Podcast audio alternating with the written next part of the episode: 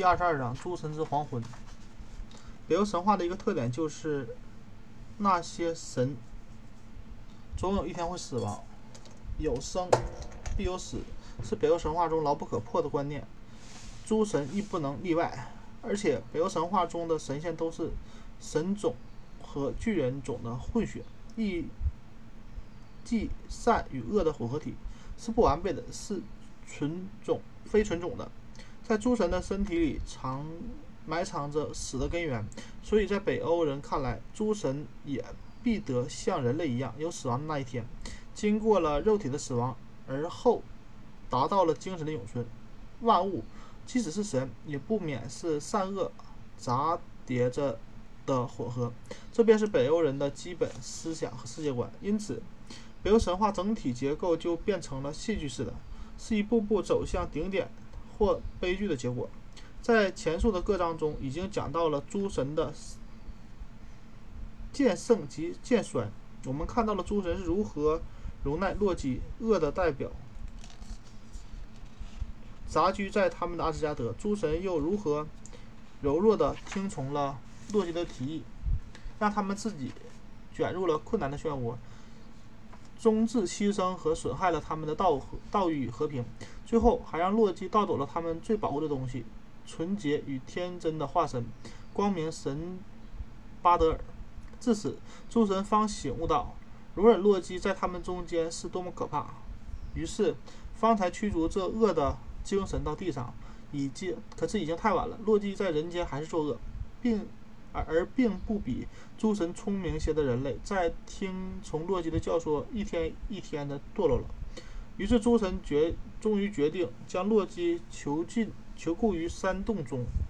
然而又已经太晚了。所有这些错误使诸神承认古老的预言必将实现，所谓的诸神之黄昏已经笼罩在阿斯加德了。驾驶日月车的苏尔和马尼因恐怖而脸色苍白，战战兢兢地勉强将车取过天空，时时回头看那些追上来要吃吞他们的天狼。这些天狼越破越近，不久就要咬咬到他们了。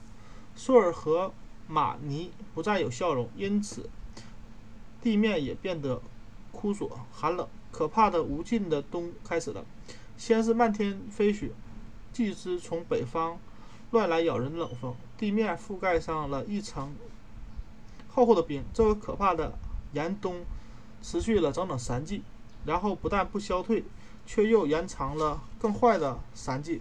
一切可爱的东西都已经离开地面，人们为生存所迫，犯下各种各样的罪恶。在明次阴暗的铁树林中，女巨人安吉布达就是洛基从前的妻子，用杀人者、淫恶者的骨头喂养了芬利尔狼兄种哈迪、史考尔、马纳加尔姆这三只狼。因为杀人和淫恶的罪太多了，这三只食量可惊的狼被喂得更壮了。他们张开了血口，更凶猛地追赶着驾着日月之车的姐弟俩。空前的奇祸迫在眉睫了，大地为之战栗，星从天空跌下来，而被囚禁着的洛基、芬利尔狼和地下冥府的恶犬加姆都振作精神，奋力挣扎。将他们身上的铁锁弄得震天响，想要摆脱束缚，冲出来报仇。毒龙尼德霍格已经刺穿了生命之树伊根啊伊伊格德拉希尔的根，这棵使这棵巨树的枝叶都疼得颤抖起来。高须于瓦尔哈拉宫顶的红色雄鸡高声警报，米德加尔德大地的雄鸡古尔古林肯比和古林肯比和尼福尔海姆的冥王海拉的两呃红红黑两色鸟立刻都同声应和。红墙的守望者海姆达海姆达尔看见了所有这些不祥的事，听到了。红鸡红雄鸡的鸣叫，立刻拿起他的号角，吹出了那等待已久的告警的尖声。即随即，全宇宙都听到了这号角声。号角声刚起阿斯加德的诸神和瓦尔哈达哈拉宫的恩赫里亚们，就是被挑选出来的战士的勇士们，都从座上跳起来，立刻全身武装，勇敢地离开神宫，跳上他们站立腾翔的坐骑，如潮水一般的从虹桥上经过，直到维格利德旷野。这里便是命运之神预言已久的最后的大战战场。同时，在海洋上，那条盘绕大地的巨蛇尤蒙刚德也发怒挣扎，激起空前未有的大波浪。不久之后，这凶恶的尤蒙刚德从海里窜上来，直扑维格利德大战场去。这妖魔所激起的巨浪的一个浪头，又断冲断了命运之船纳尔啊纳吉尔法的缆索。这蓝水是用死人的指甲制造成的，正好被束缚了啊脱摆脱了束缚的洛基带领着真火之国穆斯贝尔海姆的全体火炬人遇见，他们乘上这船，冲破了惊涛，船往维格利德战场。另一条大船从北方驶来，由赫列姆把舵，满载着全体的双巨人，个个全副武装，也飞快地赶向。维格利德要和诸神做最后的决战。冥王哈拉也从地下爬了出来，他带着带着他的恶犬加姆和毒龙尼德霍格。这个妖魔的两翅上挂满了尸体，在战场上飞翔。洛基一上岸，就遇见这些援军，就他就带领着他们直扑直扑维格利德大平原。突然，满天都变红了，火焰巨人舒尔特尔。扬起了他的火箭，带领着他们的儿子们，正从天上驰过。他们走上了虹桥，想直冲阿斯加德。可是他们的马蹄太重了，只听一声响彻宇宙的巨响，虹桥断了。诸神知道他们的末日来了，而且他们的无准备、无远见，使他们的处境不利。奥丁只剩一只眼睛，提尔只有一只手，弗雷没有了剑，他的剑已经给了。斯吉尼尔只能拿一只鹿角做重兵器。虽然如此，诸神们却很镇定，毫无惧色。奥丁抽空先到了沃尔达圣泉边看一看。诺恩三姐妹坐在凋零的伊格德拉希尔生命之树，满啊脸罩着薄纱，悄悄的没有一点声息。他们旁边放着一张破网。奥丁在。看守智慧泉的老人密尔密尔尔的啊米密尔的耳边说了几句话，就又赶回了维格利德大战场。现在两军人又到齐了，在这一边是坚决的、镇定的阿萨诸神、瓦纳诸神和恩赫里亚们，在另一边则是闹哄哄的一群火焰巨人。舒尔特尔、狰狞的双巨人们，海拉的死白色军队，以及洛基和他的妖魔帮手恶犬加姆、芬里尔狼和巨蛇尤蒙刚德。最后，这两只巨兽喷出的烟火和毒雾蔓延了整个宇宙，无数年的仇旧仇现在一起并发，双方都出死力相拼。奥丁敌住了芬里尔狼，索尔对付着。巨蛇尤蒙刚德，提尔则和恶犬加姆成了对手。弗雷和福尔特尔、海姆尔达尔和洛基厮打在一起。其余的神敌和恩赫里亚们也显示威武，但是命运早已指定诸神的必须必得失败。首先是奥丁被杀了，由芬利尔狼所代表的恶的潮流，即使是奥丁也抵抗不住。芬利尔狼越战越勇，身体也越来越大，直到最后，他的血口上撑住天，下捉住地，将奥丁活吞了下去。没有一个神能抽身拯救奥丁。弗雷虽然勇武，却被菲尔舒尔特尔的火箭击中了要害。海姆达。尔稍占上风，可是当他一刀砍死敌人的时候，自己也负重而死。提尔和恶犬加姆也是同样的结果。索尔和巨蛇尤蒙刚德恶战了半半晌，终于一雷锤打死了这妖魔。可是巨蛇身上喷出来的毒血也将索尔淹死。维达从战场的一脚冲过来，要报复仇。古老的预言现在又要应验。维达准备了很久的厚靴子此时起了作用。他的脚刚踏上芬里尔狼的下颚，两手用力抓住了芬里尔狼，抓住狼的上颚，用力一扯，将竟将这怪物撕成两半。然而，其余的神和恩赫拉、恩赫里亚们全都死伤将近。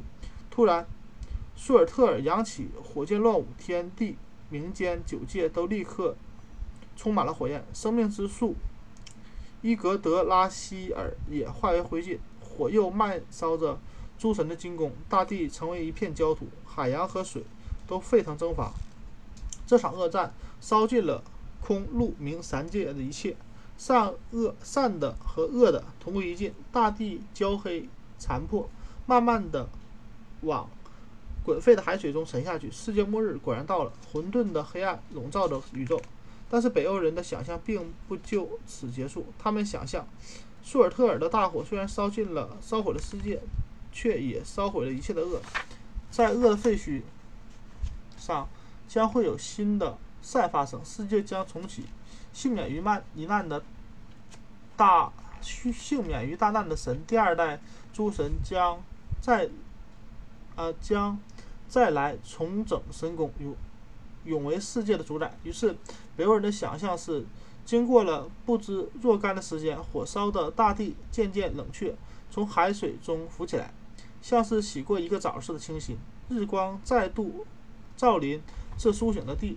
舒尔的女儿继承母职，又驾起日车在天空巡行。第二个太阳没有第一个那样火热，所以不需用盾以隔离它的热热度。这便啊，这些便有利于太阳光立刻使地面又披上一层绿衣，花和果实又繁茂繁荣茂盛起来。两个男人，男的名为利弗，女的名为利弗特拉希尔，现在也从密米尔在树林中的藏身处钻了出来。他们在是在舒尔特尔放火的时候躲在那里去的。现在是他们出来的时候了。他们做了这新苏醒大地的主人，再度传承第二代人类。一切代表着逐渐发展的自然力之神。多兰塔在灾难中死了。但是，瓦利和维达这两个代表了自然之不灭的神却没有死。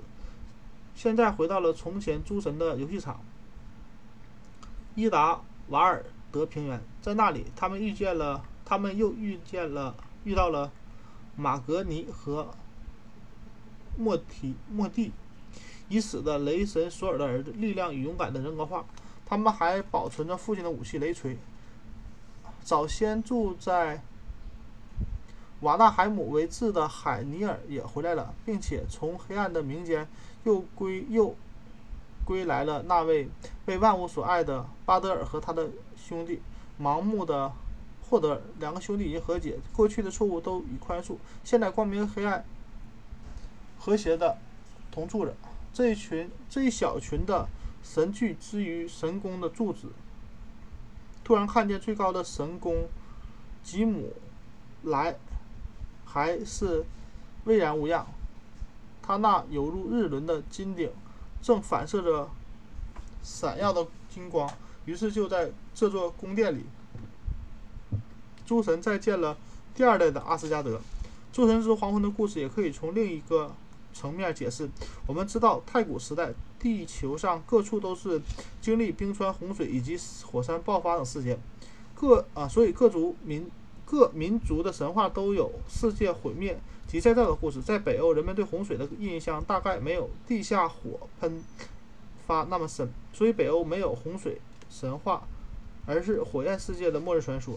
正如我们在第一章里说过，北欧神话过早的受到了基督教势力的侵犯，尚未达到完全啊玩具而即消亡。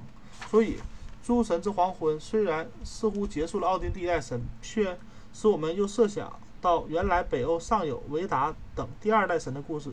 如果没有基督教势力的侵入，也许诸神之黄昏正是第二代故事的开始，而非第一代故事结束。基督教中人想利用诸神之黄昏，使北欧的原始信仰和基督信仰相互协调，也是可以从埃达中看出来的。小埃达在论及啊述及诸神之黄昏以后，富有意思。据说奥丁等神死后，有至高无上的一位神，无名无可名的一神，成为世界主宰，使善者得恶得福，而恶者得祸。又为别有二天宫，以居巨人族和侏儒族，因此此二族亦不过随行命运之定前定，除非大恶，在新的主宰世界。的神面前，此巨人族及侏儒族也应该享受同样的待遇。大埃达与小埃达均出于基督教之手，此故此诗中所谓至高无上、无可名的神，当即指基督教上帝之上帝。似乎基督教徒保存了北欧原始信仰的前一部分，而利用诸神之黄昏的故事，悄悄将基督教信仰隐约地衔接上去了。因而北欧原始信仰。的后一部分，如果有的话，随从此泯灭消失了。